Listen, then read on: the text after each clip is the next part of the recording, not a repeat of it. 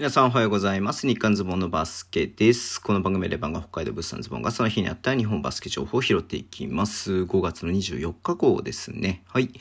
えっと、まず、B1 の方はね、いろいろ契約継続だったりとか、新規契約だったりとかね、15勝リストのね、話、YouTube の方でしてますので、よかったらね、そちら見ていただけると嬉しいです。あんまね、やっぱニュースが出てきてないので、うん、まあちょっとね、さらっとした感じで終わっちゃうとは思うんですけれどもね、うん。まず、えっと、お、お、越谷のファーズですけれども、えっとね、昨日ね、えっと、長谷川智也選手と畠山俊樹選手とアルアイザック・バッツ、ね、契約継続発表しましたが、鎌田選手ですよ。はい。まあね、本当に特別指定選手ではありましたけれども、すごくね、えっ、ー、と、何、活躍をしていたなっていう感じではあったんですが、契約継続ということになりました。うん。プロ契約っていうか、普通のね、本契約ではなく、特別指定のプロ契約っていうことになります。えー、特別指定って聞くとね、なんかね、あの、ただ大学生が、えー、無償でね、えお給料もらわないで、えやってるみたいな風に思う人もいるかと思思うんですけれども、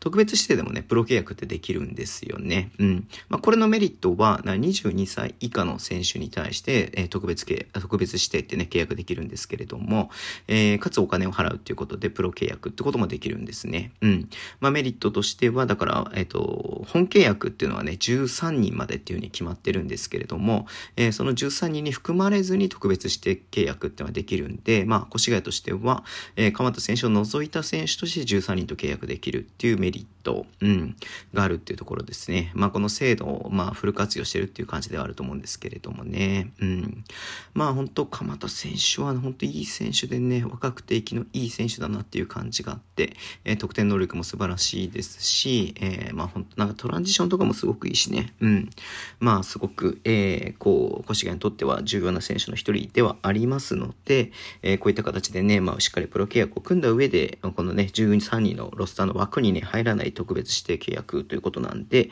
えー、まあ本当に良かったなっていうところでは思ってみていました。はい。あとね、うんと、ないのかな？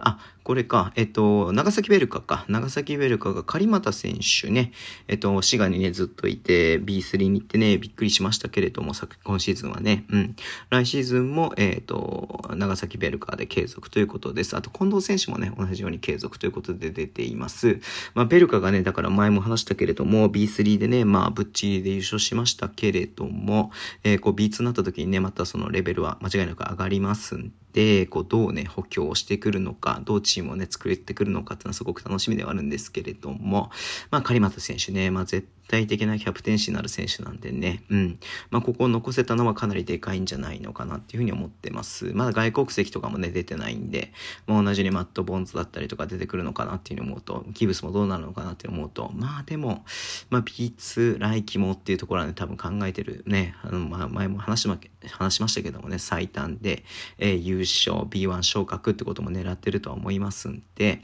すごく楽しみではありますね。はい。